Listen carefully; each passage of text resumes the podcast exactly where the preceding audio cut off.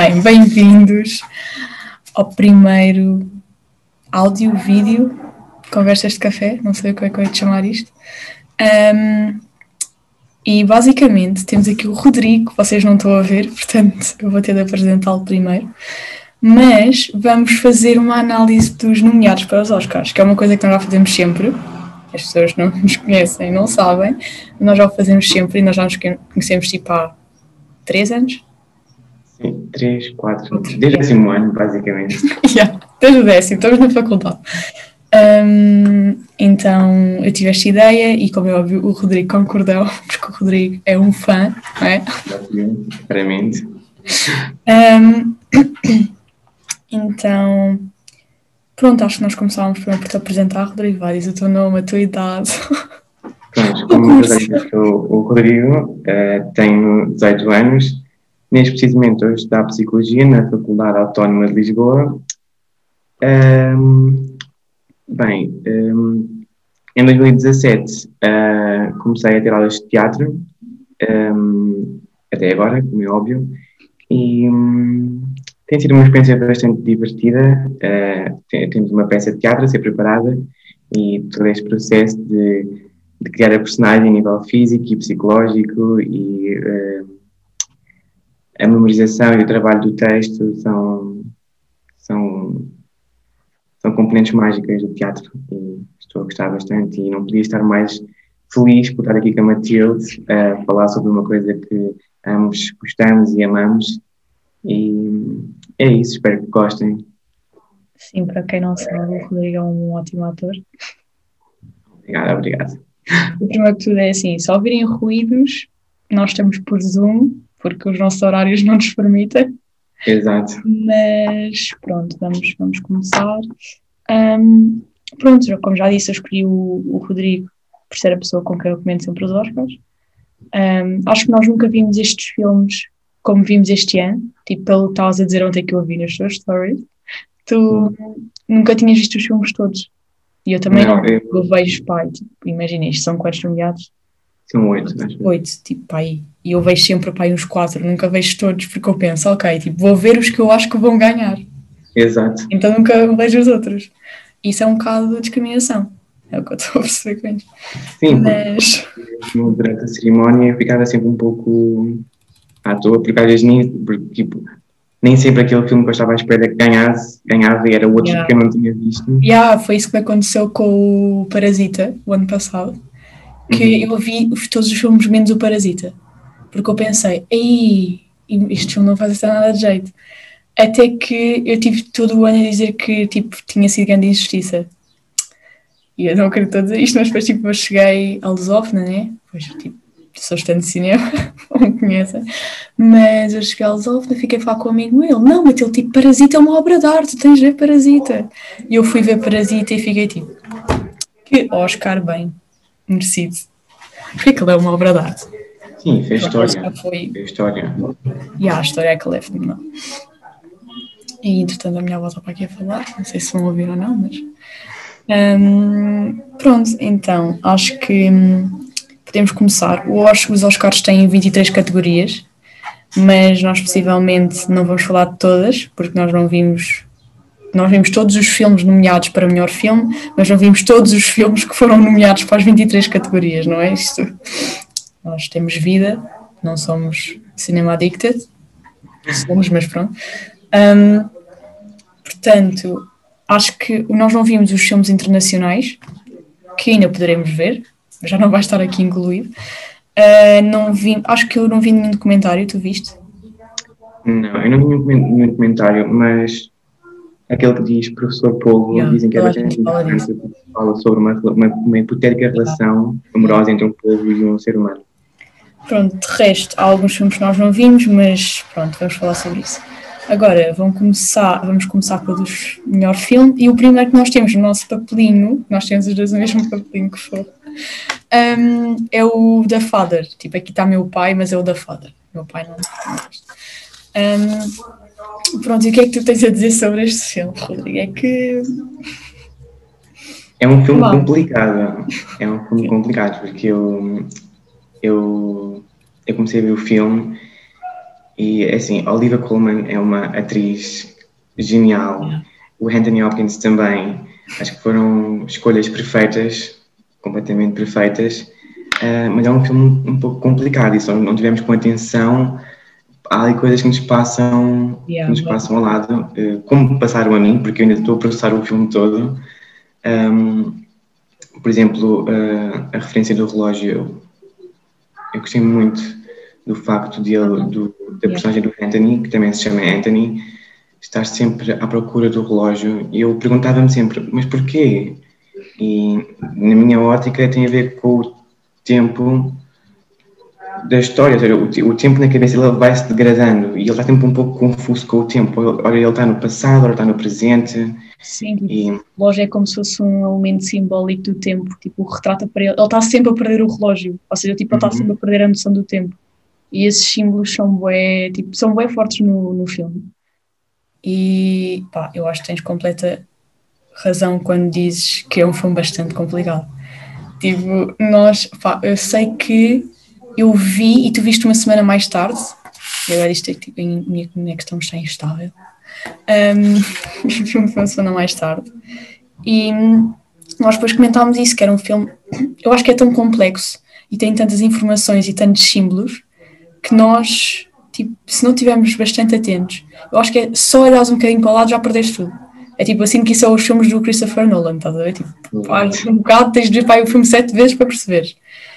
Um, e eu acho que o The Father está tá muito bom.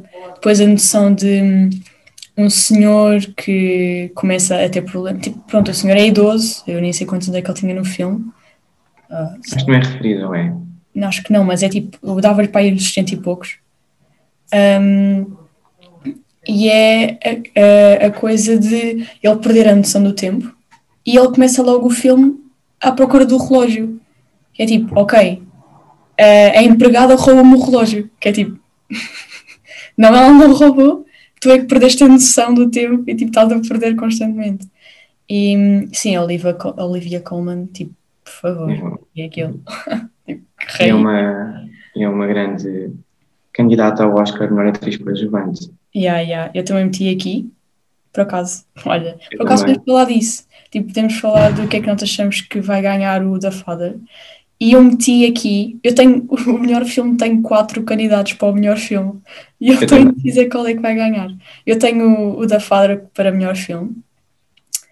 Depois um, tenho o ator, o Anthony, tenho, tenho o vencedor do ator. Um, depois, pronto, a atriz, né? Já tivemos a falar, a Olivia, também tenho. Por acaso, a Olivia é a única que eu tenho como atriz coadjuvante, mas estive aqui a ver e acho que vou meter outra. Eu tenho três, incluindo a Olivia, e são, são atrizes completamente yeah. talentosas, mas já lá vamos. É. Pronto, depois, um, ah, o que nós falámos, que nós tínhamos falado, era do, da montagem. Que eu, pá, eu, eu ponho as minhas mãos no fogo não vai ganhar a montagem. The Father vai ganhar a minha montagem. É que, uh, desculpa, mas tipo, é, para quem não viu o filme, basicamente uh, o Anthony é um homem idoso que começa a perder a noção do tempo, começa a perder a noção das pessoas à volta dele, começa a perder a noção de tudo. Eu acho que não foi no filme, acho que ele possivelmente tem Alzheimer. Sim, sim. Eles não, não dizem muito bem o que é que eles têm, mas têm uma doença mental. E uhum. pronto, uh, pronto, psicologia. Isto, agora, isto, isto, isto é psicologia, Rodrigo, devias falar. Exato. Ele, ele está a perder todas as noções que ele tem. Tudo, e, tudo. e é verdade, e é, é, isto acontece com imensas pessoas mais velhas uh, e nós não temos noção disso. Eu acho que o filme vai, tipo, me tocar nesse sentido do género. Isto acontece, isto um dia pode-me acontecer a mim eu adoro filmes assim e um, em 2015 um, a Julianne Moore ela ganhou o Oscar de atriz com o filme Still Alice em que yeah. ela é uma professora académica e ela uh, tem Alzheimer precoce e estes filmes que retratam este tipo de, de doenças mentais tocam-me sempre porque eu penso isto pode-me vir a acontecer ou pode acontecer a alguém que eu gosto e depois é isto tudo pode acontecer, a pessoa pode deixar de me conhecer. é, não, não sei explicar, é uma decadência total. Sim, é horrível pensar tipo, tu, o teu avô ou a tua avó uh, vai olhar para ti e dizer tipo, tu não és o Rodrigo, que foi basicamente o que o Anthony fez ao longo do filme, tipo, tu não és a minha filha, tu não és a Anne, tipo, não és da minha família. E por isso é que nós achamos que deve vencer a melhor a montagem, nós já tínhamos falado sobre isto, é que eu tenho a certeza que já estamos de acordo. Porque lá está, ele começa, nós não estamos, o que é engraçado, nós não estamos na cabeça nós não estamos na, do lado de fora da personagem, nós estamos com ela. Então nós vemos um, o olhar dela para o mundo e por isso é que é confuso, porque nós já não temos ali a Olivia Colman a fazer de filha do Anthony, temos outra atriz e nós ficamos tipo, ok, mas quem é aquela e de onde é que apareceu? E depois nós percebemos que aquela é o que ele acha que é a filha, mas não é. Então, por isso é que nós, nós achamos primeiro melhor montagem, porque só a coisa toda, a quantidade de atores que tiveram de arranjar só por fazer de pais, de, de namorados e de filhas diferentes, e toda a, a questão do tempo e montar isso, é pá, eu que já monto algumas coisas de 5 minutos, montar um filme de uma hora e tal, quase duas horas. Acho não que... a primeira. Sim, eu acho que os outros não estão assim. Estão bem montados, mas não é essa cena, esse jogo de montagem que eles fizeram que está brutal. E há uma parte no filme em que nós vemos a casa, o apartamento, a ser. Um, não é bem desmontada, é como se houvesse uma mudança. Começamos a ver caixas e imóveis a desaparecerem. E eu associei um, esta, esta mudança do apartamento à vida e à mente do Anthony, ou seja, aos poucos vai ficando vazia sim, até sim. não haver nada e ele não conhecer ninguém. Yeah.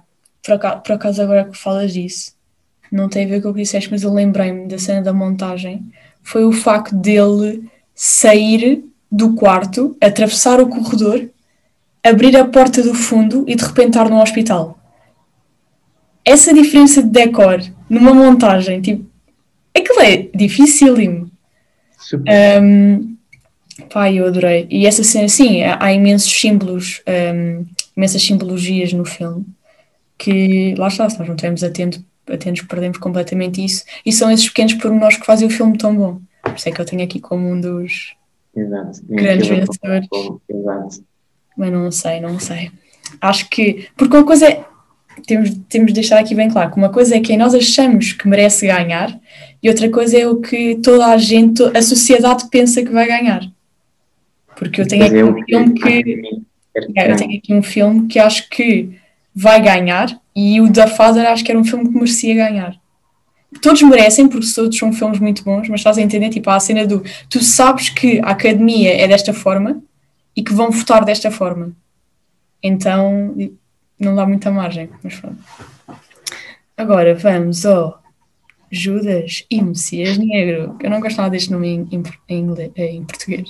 Portanto, Judas and the Black Messiah. Messiah. Um, olha, vi ontem, à noite. Eu também. Estávamos a ver ao mesmo tempo. Já estávamos alguns minutos.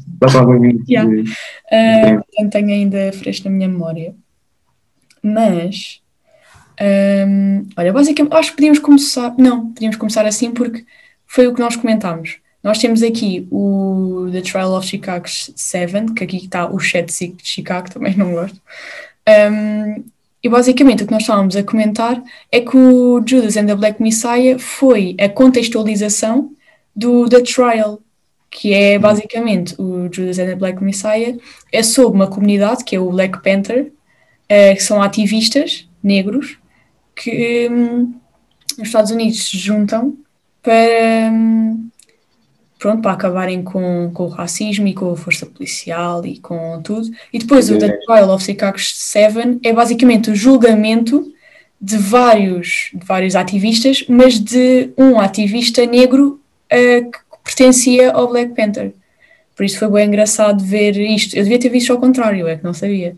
Eu vi primeiro da Trial e depois é que vi o Judas and Black Messiah. Um, mas o que é que tens a dizer sobre o filme? Olha, é um filme difícil. Filmes que, é que abordam estes temas uh, da supremacia uh, branca, de, da violência contra os negros, são filmes difíceis de ver. E. É verdade. Porque isto está-se a repetir ainda por cima. É que uma cena é tu pensares, ok, isto aconteceu, mas já passou. Mas a história é cíclica. Tipo, isto está a voltar e nós estamos a ver que isto um dia poderá tornar-se mais grave se não fizermos nada agora. Foi por isso que me Exato. preocupou tanto.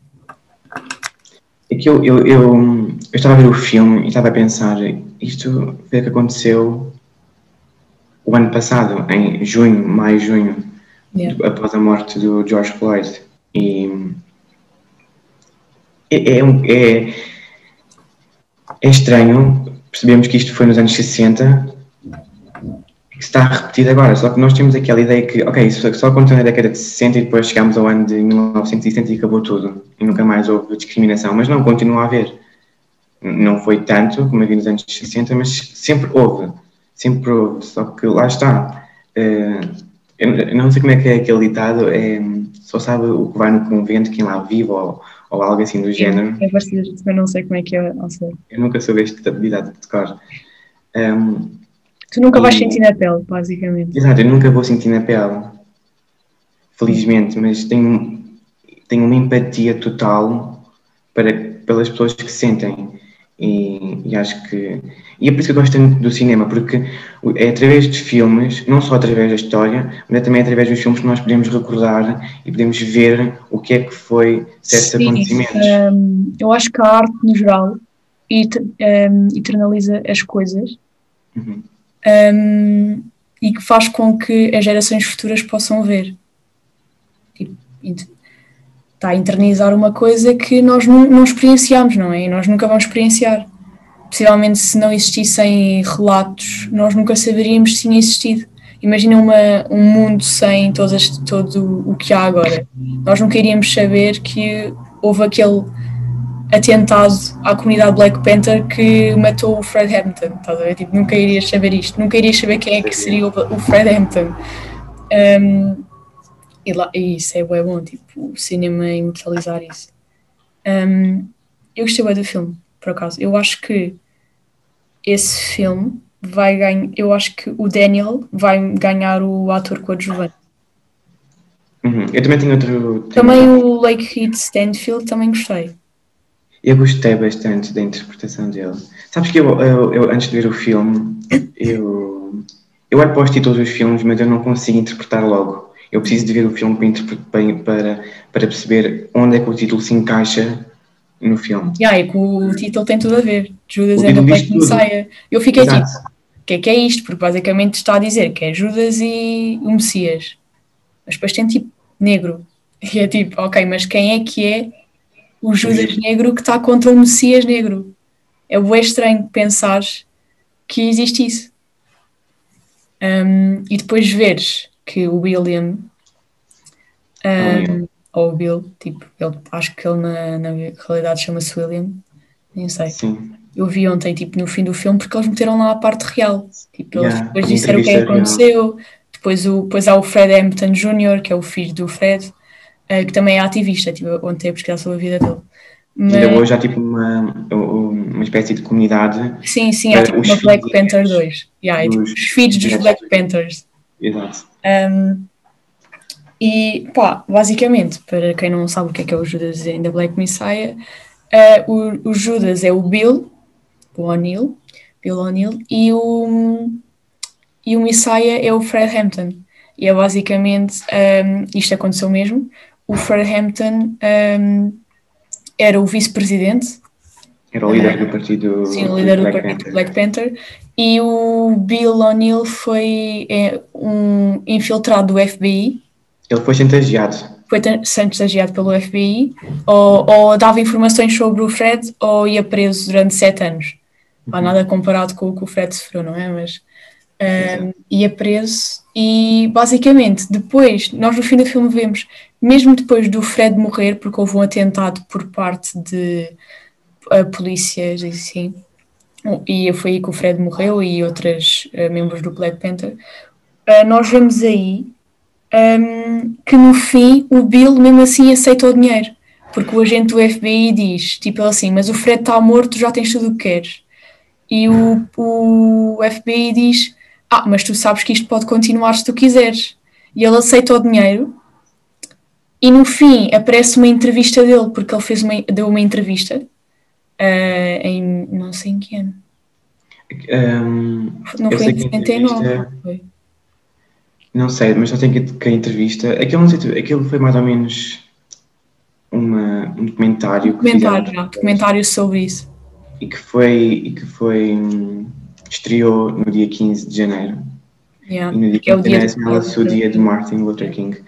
E, e depois teve um desfecho, depois o, o, o William, ou o Bill, uh, uh, pôs termo à vida neste dia, algumas horas após um, a estreia da, da entrevista. Sim, porque ele na entrevista há uma parte em que perguntam uh, o que é que diria ao, seu filho que fez nos anos de 70, 60 e 70, porque ele ainda trabalhou uh, muitos anos como infiltrado para o FBI. Sim, sim. E, e ganhou 200 mil dólares, ou o que é que foi? Uhum, no total foi 200 e tal mil dólares. E hum, ele teve a dizer que ele também fez, isto foi o que me incomodou mais, porque ele diz isso foi o que me fez. Eh, eu, eu fiz parte da luta. As pessoas acham que não, mas eu fiz parte da luta. Eu estive lá, mas pronto, dava. Uh, tipo, dizia o que é que se passava o FBI. Mas ele, tá, ele bem convicto. Tipo, eu fiz parte da luta, eu lutei ao pé dos Black Panther. E foi tipo. Está certo. Um, e depois, no fim, ele suicidou-se. Essa entrevista foi lançada no dia 15 de janeiro e ele suicidou-se quando acabou uh, o documentário. Um, eu nem sei, tipo, que é que eu pensei quando vi aquilo? Eu pensei, eu pensei tipo, ok, eu estava à espera disto. Eu estava à espera disto, mas não estava à espera disto. Pronto, e eu gostei imenso. E lá está, meti os atores coadjuvantes, meti o Daniel e o Lakeith. Acho que é assim que se diz. Eu meti o Stanfield, Lakeith. Stanfield. Eu meti o Daniel Kaluuya e depois o outro ator. Eu acho que o Daniel Kaluuya é daqueles atores... Ele é uma estrela em ascensão, completamente. Yeah. Yeah ele tem um talento brutal. Eh, eu, eu conheci ele, eu só conhecer ao mundo quando ele entrou no Get Out, naquele filme de sim, sim. De, psicológico, mais ou menos. Um, ele teve uma prestação brilhante, tanto no Out como neste. Em tudo. Na fisicalidade da personagem. Um, e depois no final eles mostraram um excerto do, do verdadeiro uh, Fred. Mas é iguais eram iguais. Yeah. Completamente. Toda, toda a parte de figurino e assim estava igual ao Fred. O trabalho que ele teve com a voz foi o trabalho dele voz. imenso. Ele a dizer I am a ai, como é que é? Revolutionary. Yeah. Eu fiquei, eu arrepio todo. Yeah. Eram iguais as vozes. Ele teve de ter ali um treino. Tipo, ele entrou mesmo na personagem. Eu sinto que ele foi para casa a dizer isto, sabes? Tipo, ah, yeah. yeah. Mas Pronto, o lado bom é que, pronto, ele depois acabou por ser morto. E o, o pior é que houve um julgamento, não é? Muito longo. E depois uh, acusaram os Black Panthers de Os sobreviventes deste ataque, os sete sobreviventes deste ataque, de terem, de terem tentado cometer eh, um homicídio quando, quando eles, naquela noite. Eles é que sofreram. E os outros esperaram 99 tiros. Yeah, eu estive a ler isso ontem. E, uh, os Black Panthers só um, dispararam um tiro em defesa. E os polícias dispararam 99 tiros, que acabou por matar o Fred. Não matou a namorada do Fred na altura, por, não sei um, que é, era a Débora. Ela depois trocou de nome, acho eu. Um, mas depois ela estava grávida de 8 meses, então. E 25 uh, dias após o. Yeah, e 25 ela deu à luz. Yeah. Então, isso foi, foi ele, ele deixou um deixou um filho, portanto, deixou. Não chegou a conhecer. Yeah. E uma coisa gira no filme. E é o filho também é ativista. É engraçado. E no filme ele diz que, em tom de brincadeira, eh, mas nunca, nunca não sabe realmente se era mesmo a brincar, ele gostava de ter dois, três, ah, quatro, cinco, cinco filhos. filhos yeah. Mas e... ele disse sempre no filme que ele dava a sua vida por aquilo. E ele realmente deu. E deu. Isso, eu acho que é um bom filme. Não o considerei como ganhar o melhor filme, mas eu gostei do filme. Gostei da história. Eu também não. Uh, também meti, pronto, os atores já disse, e acho que de resto não meti em mais lado nenhum. Pois, eu também não. Eu só coloquei mesmo, só coloquei mesmo no ator coadjuvante. Yeah. Eh, É porque há uma grande probabilidade de, de, deste filme ganhar o ator coadjuvante. Porque tem dois nomeados. Até porque o Daniel já ganhou o Globo de Ouro. E nós temos de ver que Globos de Ouro e Oscars estão muitas das vezes para par. Pá, Então, pronto, depois, pá, temos de acelerar, mas o Mank, hum, pá, eu, eu amei o Mank. Está genial. O Mank, Basicamente, eu já tinha visto o Citizen Kane, que é o Mundo a Seus Pés em português, e basicamente o Mank eh, foi o David Fincher, e eu acabei de ler que o filme foi escrito e pensado e era um sonho do pai do David Fincher. E hum, ele acabou por realizar o sonho do pai. E basicamente, eu até fiz aqui um apontamento. Ah, não foi aqui, mas pronto. Hum, o Mank é. É como se fosse. Não, não é como se fosse. É uma. Eu estou a tentar não dizer basicamente. é como se fosse o making of. Yeah, do- é um making, é um Citizen making of, é um making of do, do Citizen Kane. Perceber como é o Citizen Kane é muito bom. É muito bom, é um filme genial. quem não viu, É um dos meus filmes favoritos. Yeah. Um, e, bem, o Gary Oldman é um. É excelente. Eu só sinto, lembro esta história, isto agora é uma private joke, mas tipo, história de história, tinha um amor fenomenal pelo Gary Oldman. Um, e é a história do, do Meng, um, que era um homem, bem, que era o. Era tipo um, um- uma aventura do, do vida segundo do dele. último, porque era tipo, era horrível, Sim, ele, ele era bem grande, não sei. É difícil Um, pronunciar. E ele era ah, alcoólico, então ele estava, ele era hum, argumentista e estava a escrever uma história para o Oscar Wells. E o Oscar Wells era bem novo, acho que ainda não tinha, tinha feito poucos filmes ou se não nem tinha feito nenhum. E ele estava a pagar ao Mank para fazer. Ah, então no filme nós conseguimos ver que ele era alcoólico e estava fechado numa casa, porque ele tinha tido um acidente, estava fechado numa casa todo, todo engessado, engessado. E hum, na casa ele hum, estava sem bebidas alcoólicas, estava tipo uma caixa, ele, ele via a caixa enquanto Ao escrevia. Yeah, e basicamente o, o filme, ele, porque ele hum, fez, porque que- politicamente falando, aquilo era um, um argumento que ele foi buscar. como é vou explicar isto? Porque aquilo é, é baseado em pessoas reais.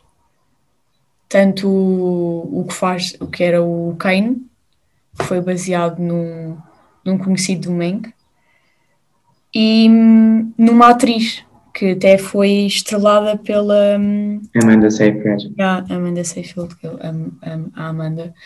E hum, isso foi, teve aí o Rupert, ele até ganhou, o Citizen Kane ganhou um Oscar, ganhou um Uhum. Oscar, Hum, mas pronto, o Mank continuou sempre a ser alcoólico, uh, e houve imensas coisas porque eles não queriam lançar, eles, eles não queriam lançar o Citizen Kane uh, por causa de toda a política envolvida, uh, tendo em conta que aquilo era igual à vida dos, das personagens que ele estava lá a escrever.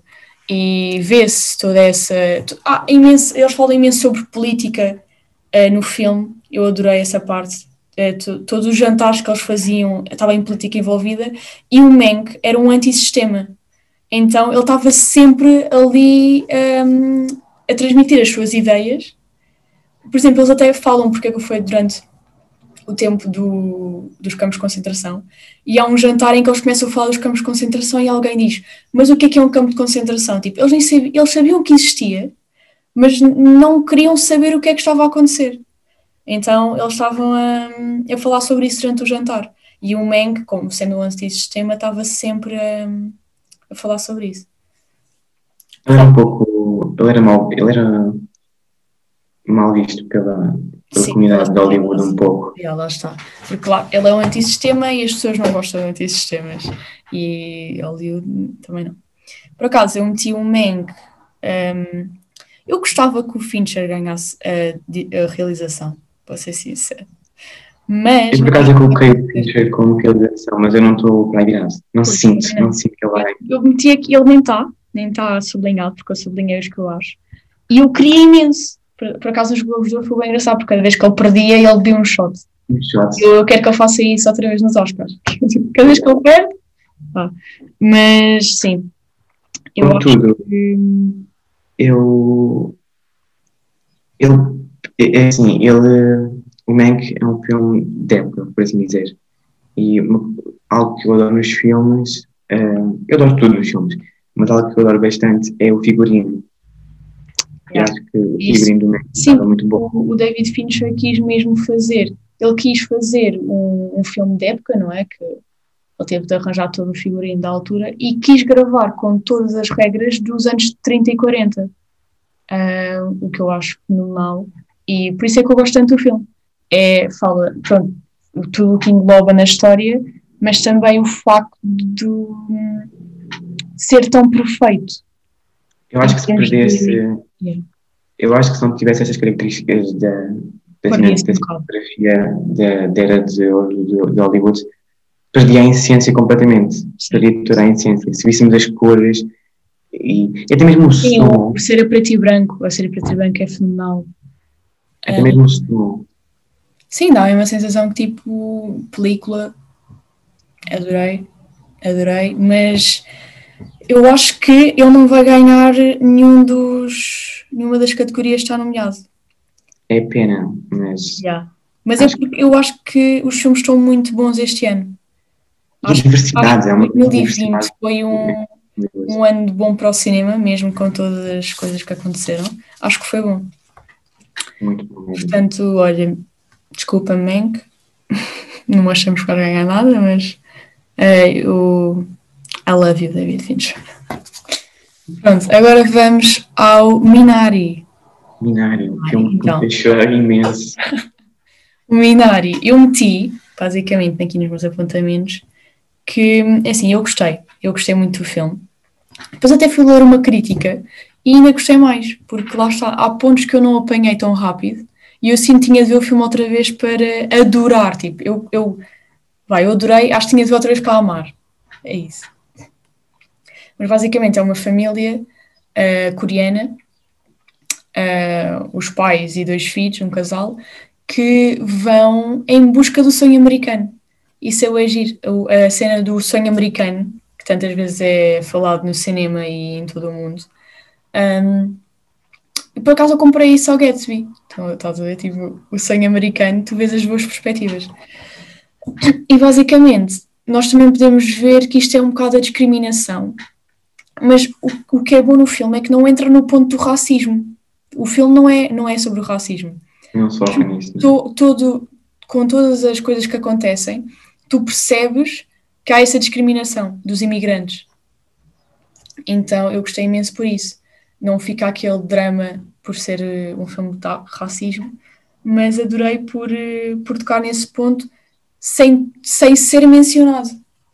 Por exemplo, a, a cena da avó. Nós estávamos a falar que a avó era super engraçada. Super, super engraçado. E é a cena, eu tive a ler isso na crítica e eu gostei imenso, porque se tu vires, hum, há um homem que quer seguir o sonho americano, sendo coreano, há a mulher que não quer deixar de ser, ter as suas, Raízes. as suas raízes coreanas. Ah, depois há o rapaz, porque é que ele está bem dividido? Depois há o rapaz que entende a mãe, porque o rapaz é bem pequeno, é o David, entende a mãe, mas que também quer que o pai consiga o que quer. Tipo, ele quer que o pai consiga aquela horta, porque eles basicamente fazem uma horta para vender os produtos para os mercados Coreanos. de fora. Pronto, os produtos coreanos. Trazer um bocado deles para a América. Só que lá está, depois vem a avó. Tipo, a avó é como se fosse a Coreia na América. Ela é um, um bocado do país dela. E tu consegues ver isto até porque o David está sempre a dizer tipo, a avó cheira a Coreia, ou o que é que é. E se tu reparares, ah, ah, todos os graus de parentesco mudam de país para país. Por exemplo, nossas avós cá em Portugal são aquelas avós que nos dão tudo, mesmo dão-nos um bolo, dão-nos dão qualquer coisa, sem a gente, sem a gente pedir, fazem-nos as vontades todas, mesmo que nós não tenhamos fome, elas já ligam-nos a comer, porque dizem que vamos ficar doentes Yeah. se não comermos. E a avó Eh, é completamente diferente. Enquanto que, e na América também é um pouco assim, nós percebíamos que o, que o David olhava para a avó dele e não via uma avó verdadeira, ele estava sempre a dizer isso, tu não és uma avó verdadeira. E hum, Ela sentava-se a ver. eh, O que é que estavas a dizer ontem? Que ela sentava a ver wrestling, wrestling. Um, mas a, a relação deles é essa coisa de. Não é uma relação de neto e de avó como nós estamos habituados, mas é uma relação engraçada. Hum. Até a parte em que ela bebe o xixi do David. Eu adorei essa parte. E lá está, é, é essa coisa de manter as raízes. E há uma parte emocional, a parte profissional, e tudo isso está bem retratado no filme. E não é preciso muito para fazer o filme, como tu pudeste ver. Tipo, aquilo aquilo está fenomenal e eu meti como Minari ganhasse. um, Eu também, sim. como E mensagem, a e mensagem. por acaso, eh, eu meti aquela coisa no Instagram de quem é que achava os palpites e a Madalena, a Gomes, Uhum. que não conhecem, que estou aqui a ouvir. Mas a Madalena eh, também disse que achava que Minari, ou não Madeleine, que é o que vem a seguir. Rodrigo fez um Eu adoro Nomadland. Uh, que o Minari ia ganhar. Portanto, sim, eu meti o Minari a ganhar o melhor filme, meti. Opá, eu também acho que o Steven ganhava o melhor ator. Sabes o que é que é? É, é muito giro, e foi o que eu disse, foi, foi o que eu disse há pouco sobre o Daniel Kaluuya, Daniel Kaluuya, é que são atores que nós começamos a ver em pequenos projetos. Yeah. Por exemplo, eu comecei, eu comecei a seguir o trabalho do, eh, do Steven, ok, é às vezes eu não, não sei se é Steve, se é Steven, então eu fico assim que é Steven Ewan, e no The Walking Dead, eu comecei a ver ali, e ele não teve e ele teve nas primeiras temporadas, cinco temporadas, se não me engano, um, e pronto, e, e- ele, eh, ele dar este salto tão grande, porque eu sentia que na, na série ele era um pouco abafado pelos restantes atores, pelas restantes personagens. Um, E do nada eu vejo o nome dele eh, indicado para melhor ator e eu fico, uau, completamente. Eh, teve uma evolução enorme. Pronto, eu acho que, que ele até hum, estava um bom nomeado para ator, melhor ator. Hum. Mas já tenho aqui os outros dois assinalados, o Anthony e outro. Hum, da a atriz coadjuvante, também gostei da Yu uh, Jang, Yoon. Jang Yeon. Yeah. Olha, eles só mudam uma letra. Eh, acho que também dava para a atriz coadjuvante, mas acho que a Olivia Colman Eu acho que cada, acho que cada uma é boa à sua maneira. Sim. São muito diferentes. Mas, ganhar. Exato, deviam ganhar, tipo, façam, façam quantas, quantas são cinco nomeadas, façam cinco Oscars e todas recebem um Oscar. Ahm, não, mas acho que a prestação dela foi, foi fascinante, foi brutal. Eu estava a ver que eu consegui me conectar com ela. Eu Yeah. consegui me conectar. Cada vez que ela aparecia no ecrã, ou tu rias, ou tu choravas, ou então tu É, não sei. Foi uma prestação. E eu gostava muito quando ela falava quando ela falava em inglês. Eu não sei qual é o sotaque da atriz Ah, sim, sim. quando ela fala inglês, mas o sotaque da personagem. Eu adoro a língua coreana. Tipo, eu nunca, eu não, nunca ouvi, ouvi nada coreano. Um, às vezes ouvi algumas coisas, mas, porque, mas eu apaixonei-me pela língua coreana. Eu, eu gostei bem dela. E acho que também que eu assinalava aqui como roteiro original. Eu assinalei. Eu meti três no roteiro original. Ahm, Também meti na banda sonora. da sonora. Tipo trilha sonora, né? Uhum. Eu por acaso ah, meti outro, mas também podia dar. Gostei desses dois. Gostei muito de- das escolhas que foram feitas. De resto, acho que não metia mais lado nenhum. Eu também não. Vou ver aqui, acho que não. Mas o melhor filme Acho que tem grande É possibilidade. um, é um possível vencedor, sim. Depois hum, temos o Nomadland. É, Rodrigo, vá, começa lá a falar. Eu, eu adorei este filme, tudo, eu adorei este filme. Eu adoro a Frances McDormand. E eh, é, é de salientar aqui que se ela for a grande vencedora do Oscar de melhor atriz, ela vai igualar a Meryl Streep com três Oscars de melhor atriz. A Meryl Streep também tem três, de 21 nomeações tem três.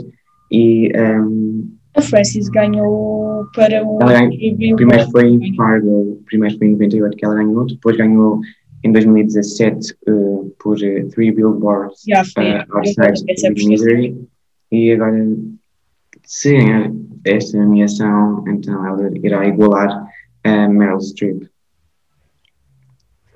a entrega dela a entrega dela, eu nem consigo falar mas a entrega dela foi completamente genial genial, Eu completamente sinto que ela cada vez se entrega alguma coisa é boa.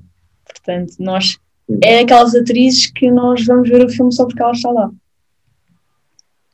foi isso que aconteceu comigo Foi basicamente isso que eu fiz no Nomadland. porque eu nunca tinha. Pá, eu vou dizer já aqui, porque eu acho mesmo bom. Eu eh, tenho 80% de certeza que a Chloe Zahra vai ganhar a melhor direção. E se ela ganhar, eu vou ficar tipo, inteiramente feliz. E para mim, os Oscars podem puxar aí. Só porque é assim, ela, ela ganhou o Globo de Ouro, se não me engano E melhor realizadora. ganhou o BAFTA, ganhou o BAFTA e ganhou o SAG Award. Eu Portanto, acho que, pá, realizadora do que mulher, ainda por cima, mulher, tem tudo para dar certo. Eu acho que. Eu só digo 80 porque, sei lá, hum, os Oscars dão-me sempre as voltas. Exato. E outra coisa que eu gosto muito nela, enquanto, enquanto mulher, é ela não quer saber do glamour Sim. Das passadeiras vermelhas, porque eu adoro a forma como ela vai vestida. Ela vai completamente natural, completamente normal. E, mostra muito da pessoa que ela é. E acho, que, e acho que o filme também reflete muito quem ela é enquanto mulher e enquanto diretora. Sim. Eh, e e- e eu, eu adorei completamente Eu este filme, meti aqui quatro pontos. a história. Meti realização brutal, já falámos. Realização brutal.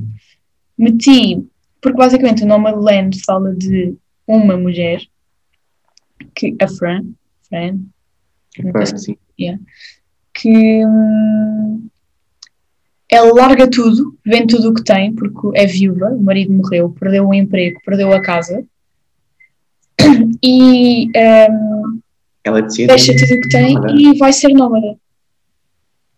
É E acho que basicamente. este filme é muito interessante porque nos dá uma outra perspectiva da América. Sim, sim. E aquilo nem é. O filme nem é sobre a pobreza. Eu sinto que o filme não fala sobre pobreza e fala sobre isso. Todas as pessoas que estão lá podiam estar perfeitamente numa casa. E também acho não que o filme não retrata todo o capitalismo. Não é, acho que não é isso que retrata. É, eu acho que é a fuga das pessoas. Estão fartas da vida. Foi o que aconteceu à Fran. Estava não farta da vida. retrata, e não retrata a tristeza. Sim, ela está sempre feliz. Ela- eles têm a comunidade que é o- os nomads um, e eles estão sempre felizes. Eles não querem sair de lá. Um, E eu achei isso meio interessante. Porque lá está, não é pobreza, é um tipo uma- um escape da vida, uma fuga.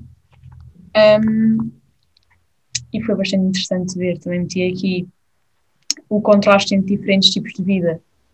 Nós vemos, há sempre a discriminação das pessoas que vivem assim e que são felizes, e depois a irmã dela, lá está, a família. Tu tens uma pessoa que largou tudo e foi com a sua, a sua carrinha ah, pelo mundo fora, fazer trabalhos tipo, que duram um mês e vai-se embora. Porque lá está, ela perdeu tudo, ela perdeu o marido, ela perdeu o emprego, perdeu a casa. Eu acho que ela estava tão farta de perder as coisas que começou a fugir. Ou seja, ela. Lembras-te, ela depois teve ali uma relação com o senhor E ela fugia dele. e ela fugia dele porque ela não queria voltar a perder.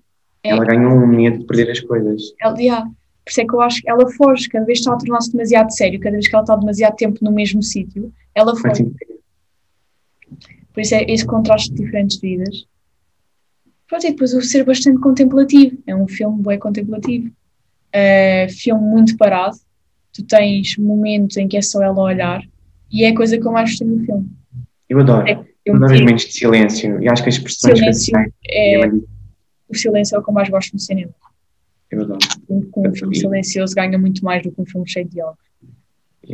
Há um momento, há uma parte em que ela vai com, com a sua amiga, nómada, fazer uma visita ali, mais para a parte deserta dos Estados Unidos, mais para a parte sul.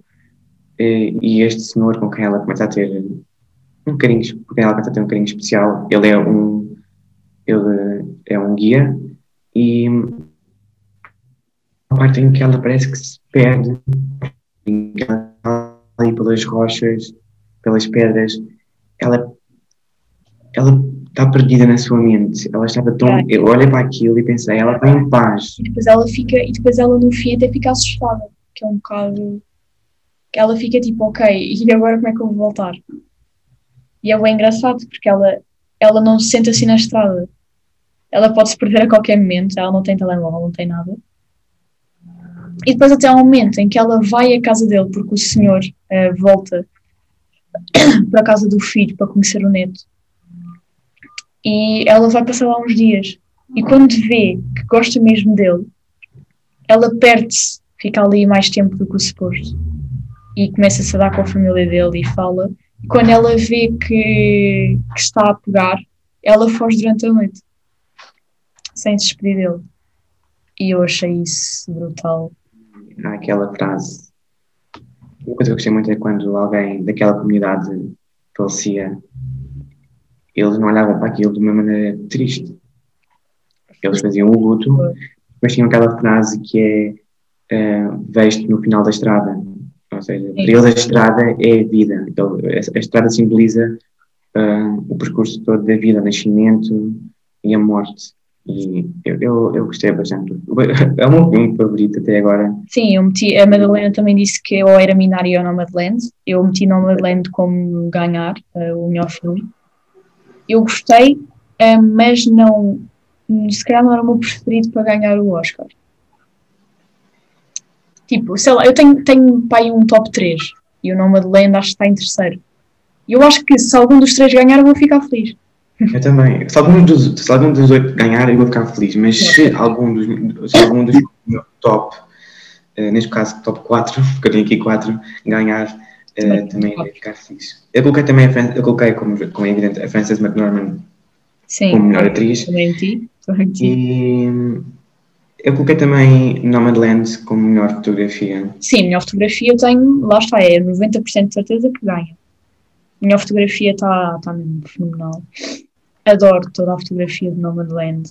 Um, e as cores? Eu adoro as cores. Sim, ela, é isso. As cores estão lindas. Cores transmitem é, muito aquilo que vai na alma da Fern. E a paz, paz interior.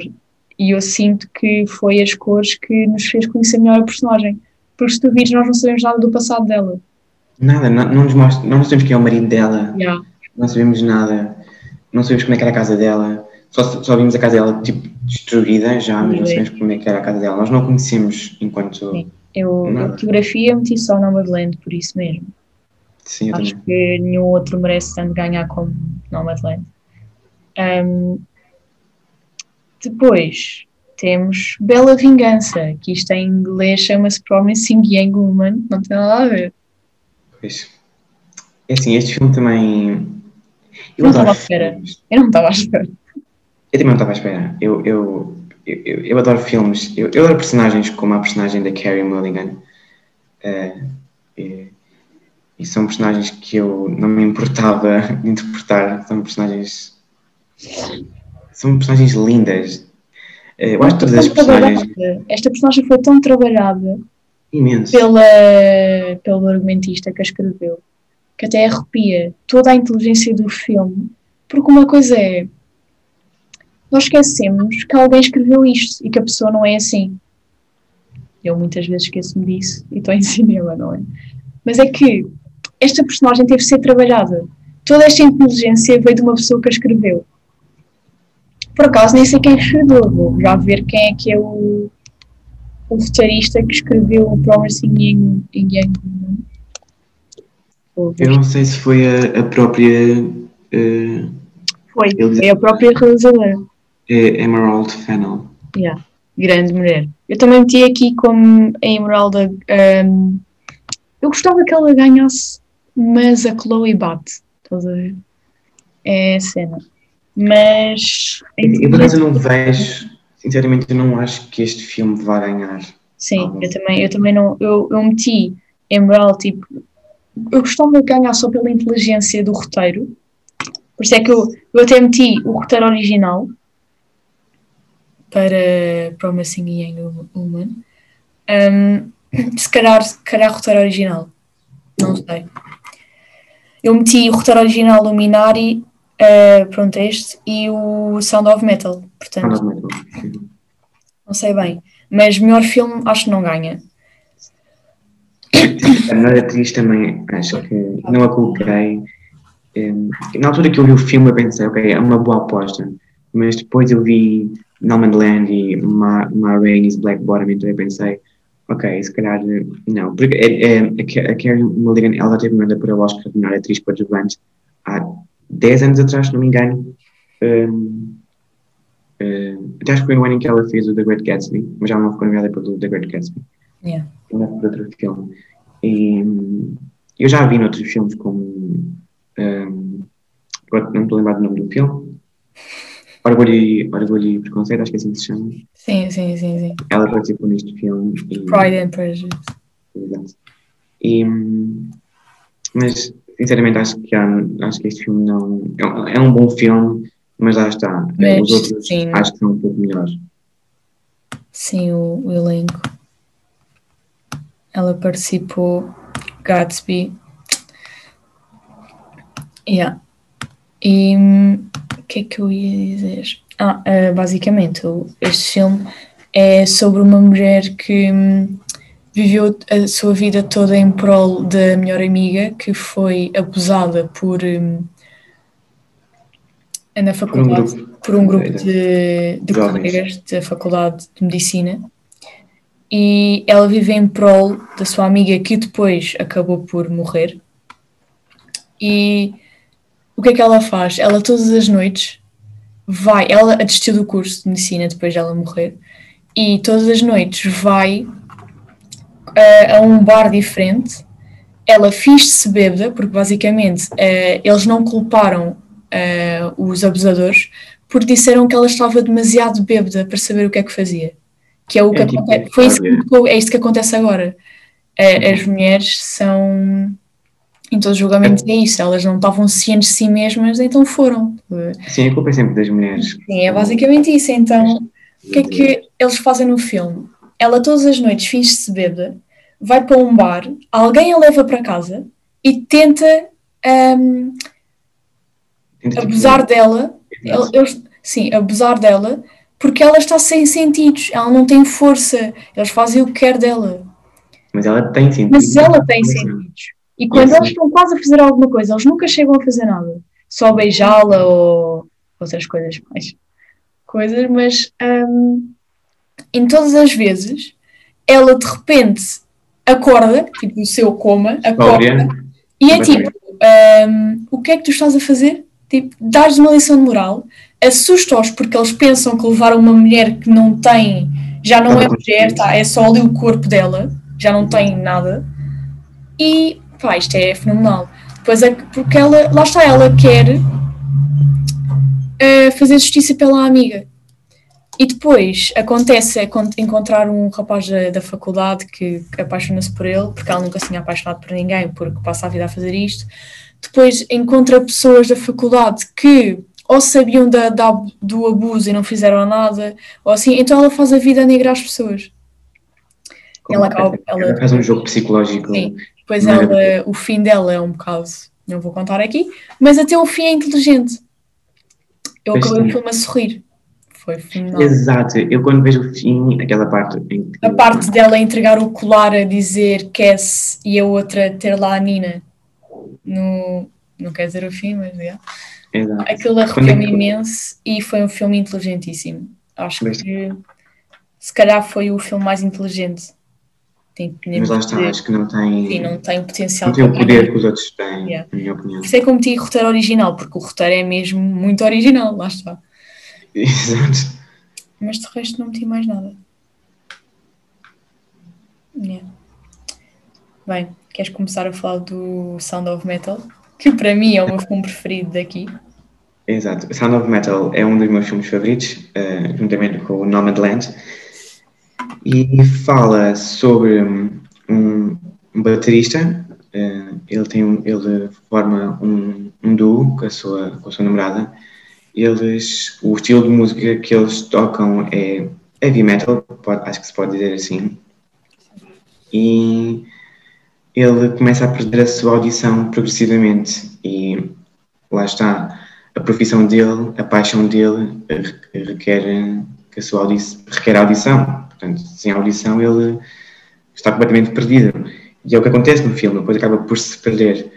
Ahm, eh, ele descobre que está a perder a audição progressivamente e acho que se todos nós passássemos por um processo destes, por perder algum dos nossos sentidos, ficávamos um pouco Sim, perdidos, um eu- pouco assustados. Não é? Ele é músico, Então ele- ele ama a música e perde Exato. o sentido que mais precisa para a música. Exato. E ele acaba por encontrar ajuda numa, numa espécie. Aquilo não é uma clínica de reabilitação. Tipo uma É como fosse uma, mas improvisada, por assim dizer. é, tipo, comunidade de. Uma comunidade de surdos. Yeah. Eh, ele acaba por encontrar. Ele, ao início ele fica um pouco em negação, ele rejeita, ele, rejeita, mas depois ele percebe mesmo que, que se calhar é o melhor a fazer. Eh, a sua namorada, eh, eh, ela, ah, ah, ela é francesa, então ela volta, volta para a França, para o pé Sim, do pai. ela não pode ficar com ele. Um, Exato. Então ele, ele fica na, naquela comunidade, um, basicamente, a aprender a ser surdo. E é um filme bastante bonito. Eu, eu, eu chorei no filme, como é óbvio, eu chorei tudo. Também chorei.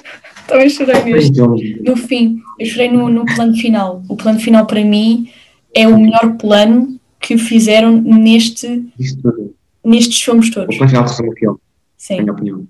E basicamente ele eh, aprende a ser, a ser surdo, um, ele faz atividades, eh, ele torna-se uma espécie de moni- monitor, eh, como fosse um ele é como se fosse um professor depois adjunto de uma outra professora que também é surda, que dá aulas a crianças surdas, e ele parece que encontra outro propósito, parece que encontra outro propósito de vida e acaba um pouco por se ligar às crianças e depois também ensina-nos a, a, a tocar bateria. Eh, mas lá está, ele, aquela comunidade tem uma, uma espécie de uma regra que é naquela comunidade eles não podem negar nem podem eh, rejeitar o facto de serem surdos, ou seja, eles têm que aceitar a sua nova condição e é algo é algo que o Ruben, que é a personagem do Riz Ahmed, eh, não faz. Ele, ele, ao início aceita, antes que ao início ele não aceita, mas depois lá aceita a sua condição, mas não aceita totalmente. Então ele decide ehm, proceder a uma cirurgia, que basicamente vão, vão, vão, vão implantar uma espécie de, de de aparelho basicamente. Ele vai ter dois ouvidos novos. Exato. É uma espécie de aparelho que eu podia explicar porque eu dei isto na faculdade, mas Mas, não tive tempo. Um, e ele depois. Ah, ele vende tudo, para conseguir a operação, ele vende tudo, vende a sua carrinha, que é uma. uma, o amor da vida dele, o segundo amor. completamente. Eu achei que a, a decoração da carrinha está brutal. Eu amei a decoração da carrinha. Sim, eu quero uma carrinha assim. Exato, eu, assim, eu quero uma carrinha destas. Ele vende tudo, vende a carrinha, vende o, o- todo o material de som, ele consegue ter dinheiro para a operação. Até que, lá está, aquele, como eu disse há pouco, condi aquela condição de, a condição de surdo tem que ser aceite por todos e ele não aceita totalmente.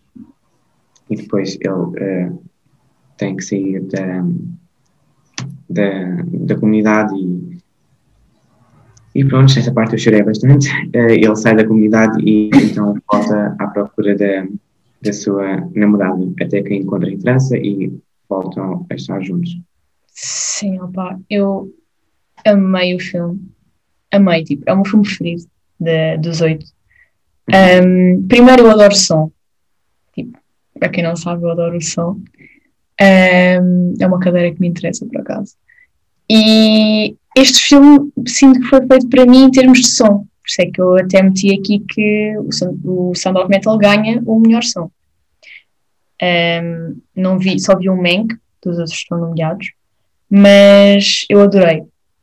Todo o facto de nós estamos com ele no som, a montagem do som, nós estamos sempre com ele, nós ouvimos como se ele estivesse a ouvir. Na parte do aparelho.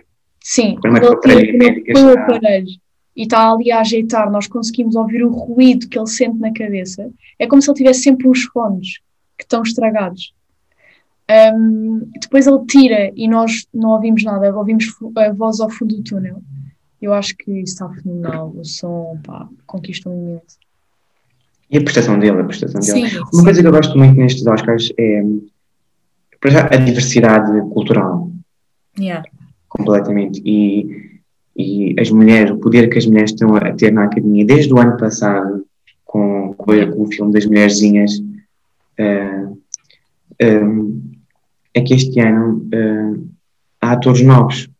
Temos aqui o Gary Oldman e o Anthony Hopkins, que já eram conhecidos da academia, mas depois temos o Steven Yeun, temos o Riz Ahmed, temos o Chadwick uh, Boseman, entre outros, que são novos, e é isso que eu adoro. Dar espaço a outros atores para crescerem. Sim, uh, os, os Oscars assim estão a dar um bocado, e acho que era importante referir, porque um, os Oscars estão a ir buscar filmes às plataformas de streaming. Todos os filmes estão aqui, estrearam em plataformas de streaming. Um, e pá, streaming é mau para o cinema, é, mas um, é um ano diferente. Exato, é um ano muito atípico. E eu, opa, eu teria adorado ver o Nomadland no cinema. Eu ia adorar ver aquela. Ainda podes ver, tipo, estreou há uns dias atrás, ainda podes Sound ver. Of, Sound of Metal, o som no cinema. Hum, tipo, é, seria brutal. Vamos ver, vamos ver. Depois disto, vamos ver todos ao cinema outra vez. Um, mas sim, eu acho que essa diversidade é importante. Acho que o facto de, de tu dizeste essa, da comunidade surda, porque basicamente ele teve de ele teve de aceitar que era surdo. Eles, eles não estavam lá para o curar, ele teve de aceitar. E nós vemos a evolução ao longo do filme. Uh, e eu achei uma evolução linda. Ele uh, faz amizade com um rapaz que também é surdo. Uh, e o plano final, basicamente, ele consegue pagar o, o transplante, consegue fazer toda aquela operação e no fim houve tudo e não sente absolutamente nada. Ele já se habituou tanto a ser surdo que ele, ele já não quer, já não quer ouvir aquilo. E ele acaba por ouvir tudo, não se consegue abstrair. Porque uma coisa é, quando tu não ouves nada, quando não está nada a, pertur a perturbar-te, ai, perturbar-te, é perturbar um, tu concentras-te em ti, concentras-te nas coisas que estás a fazer. E ele, a partir do momento em que vê que já não está a conseguir isso, tira o aparelho e deixa de ouvir tudo o que está à volta dele. E essa parte de pá, oh, eu estou aqui toda arrepiada. Eu fiquei. Eu acho que devia ganhar o melhor filme, devia ganhar uhum. o roteiro original, devia ganhar é uma das minhas apostas. E, Adorei. na minha opinião, também devia ganhar o melhor ator. Sim, sim, mas eu também meti aqui o Chadwick a ganhar o melhor ator, que nós não vamos falar aqui da, da voz feminina do mas, yeah, mas eu acho que o, até podemos falar agora, antes de falar do Trial of Chicago, Chicago 7, basicamente nós metemos, um, eu meti a Viola Davis a ganhar a melhor atriz, eu meti Viola Davis, Vanessa Kirby com Pieces of a Woman, que eu adorei, mas não temos tempo para falar, uh, e a Frances, portanto eu acho que estas três estão muito reunidas, e lá está, qualquer uma das três eu vou ficar feliz. Um, Sabes que eu acho que eu fiquei um pouco triste do facto, não foi triste, foi desacomodado, pelo facto de Pieces of Woman não ter mais reconhecido, porque sim, sim, eu acho que a Ellen Bustin Burstyn, a que interpreta, a, a, a que faz de mãe da, da Martha, da personagem da Vanessa Kirby. Teve uma prestação genial. Um, mas pronto, um, acho que. Lá está, a Glenn Close entra aqui. Mas acho que a Vanessa, grande atriz também, que Vanessa com a Olivia Colman da Crown está ali a bater. Um, pronto, depois meti o Chadwick Boseman, que já morreu, mas ganhou o Globo de Ouro, e eu acho que ele também merecia ganhar o Oscar. Um, mas é muito renido os atores. Eu acho que todos os atores aqui são ótimos e tão ótimos. É, é isso, eu acho que eles vão ganhar os 5. Um, sim, sim, são 5. Depois, uh, yeah, eu meti Meti, meti o quê? Eu também coloquei, também coloquei o Marlene Black Bottom na, no melhor figurino. Ah, eu meti melhor figurino e design de produção. Para quem não sabe o que é, que é design de produção, é basicamente a direção de arte, só que a academia mudou o nome para design de produção. E eu acho que esse sim, melhor figurino, design de produção. Depois até meti a maquiagem também, maquiagem e cabelo. Acho que devia ganhar toda essa parte de arte. E Acho Mas sabes que, que eu acho que a maquilhagem e o cabelo, eu, eu acho que vai para Era uma vez um sonho, ou seja, Hilary Elegy, como é que se diz? Não vi, aí não vi. Porque. Mas já vi, já, já vi a maquilhagem, já vi a maquilhagem. A Glenn Close está irreconhecível e ela própria disse isso numa entrevista um, um, ao The Hollywood Reporter em que ela não queria que as pessoas olhassem e dissessem: Olha, está ali a Glenn Close. Não, ela queria que olhassem e dissessem: Está ali, já não lembro o nome da personagem dela. Porque a transformação física dela, o nariz, o cabelo e a fisicalidade do corpo dela estava, estava brilhante. Pronto, depois, uh, já que não vamos falar dos outros filmes, eu também meti aqui que o Tenet vai ganhar os efeitos visuais. Eu não vi os outros, mas vi o Tenet e Christopher Nolan nunca desilude e efeitos visuais está espetacular, eu acho que mesmo que merece. E hum, vamos agora ao último que falta, que é o The Trial of Chicago 7. Já vamos em algum tempo, mas vamos acabar com este, fechar bem, portanto. Como já dissemos, o The Trial foi hum, o basicamente a parte seguinte do Judas and the Black Messiah. Uh, é como se fosse uma contextualização. E é uma história verídica também, por isso o. Yeah, eu por acaso não meti a roteiro, roteiro adaptado nem tal. Mas eu meti que ganhava, não meti que ganhava o melhor filme.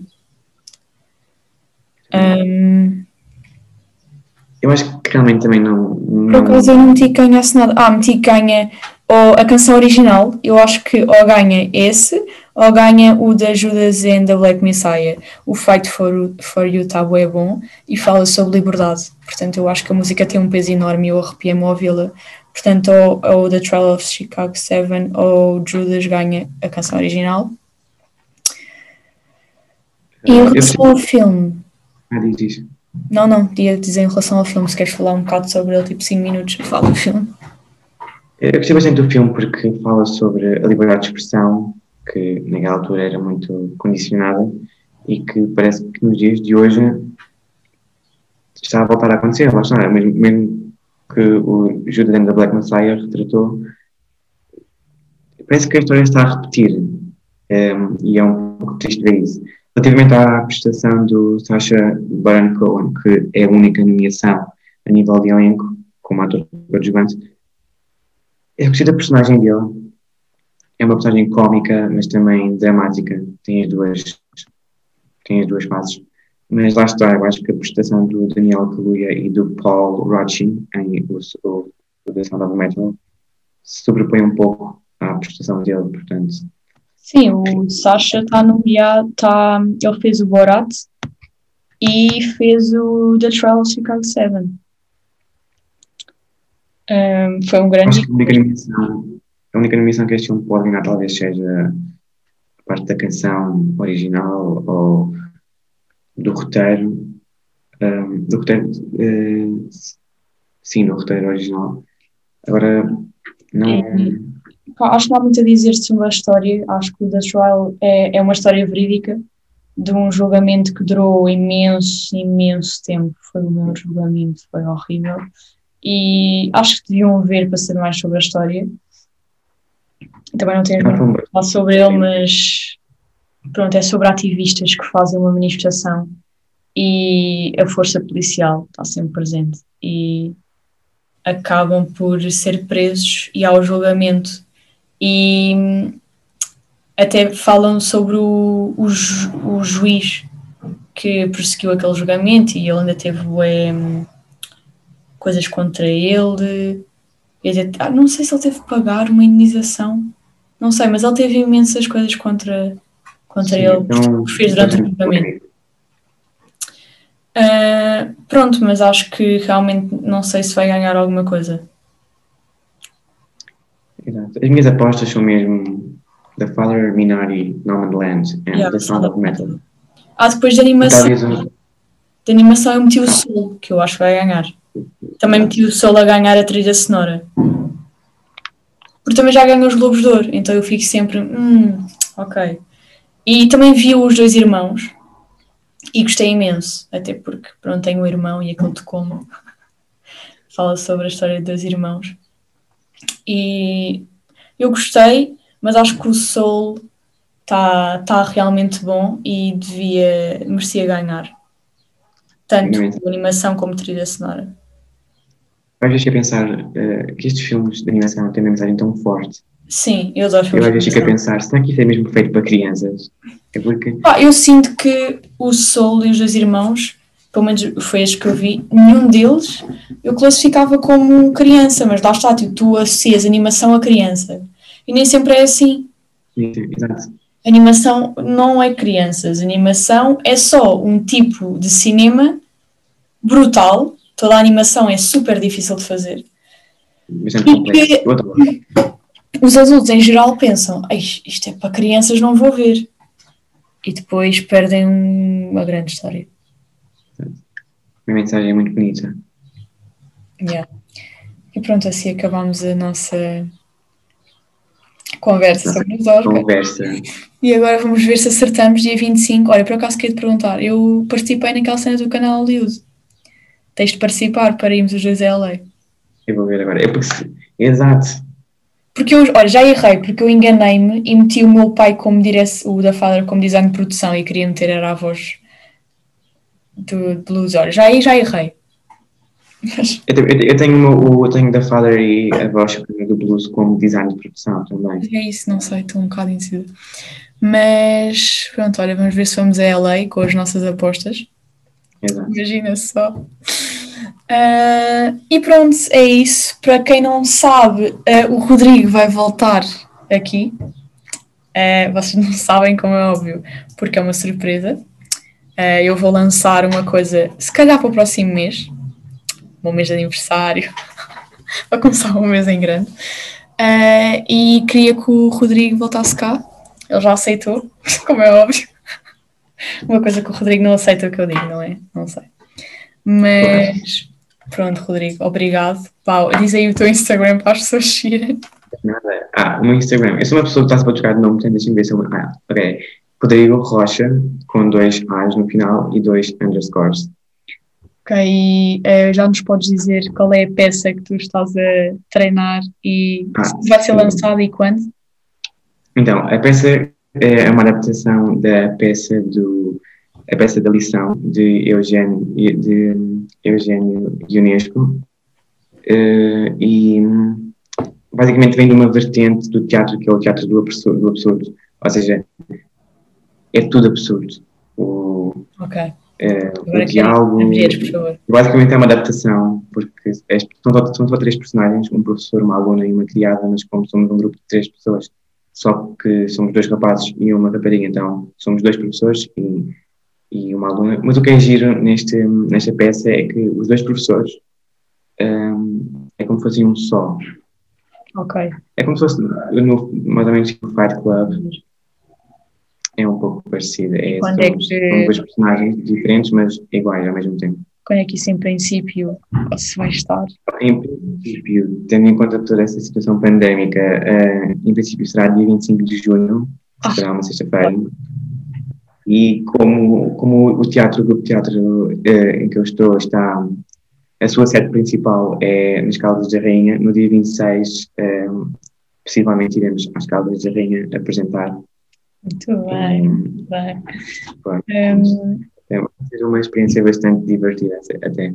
Bastante Pronto, então é isso, depois nós vamos mágica. fazer só uma conversa com o Rodrigo. Vamos ver se isso vai me acontecer, espero que sim. Um, e é isso. Bem, esperemos que, que as nossas nomeações ganhem.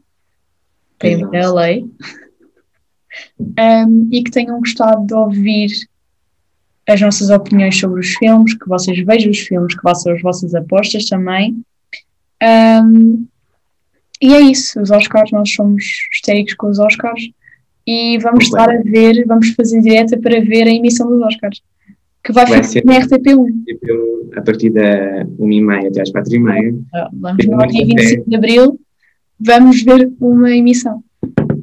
Pronto, é isso.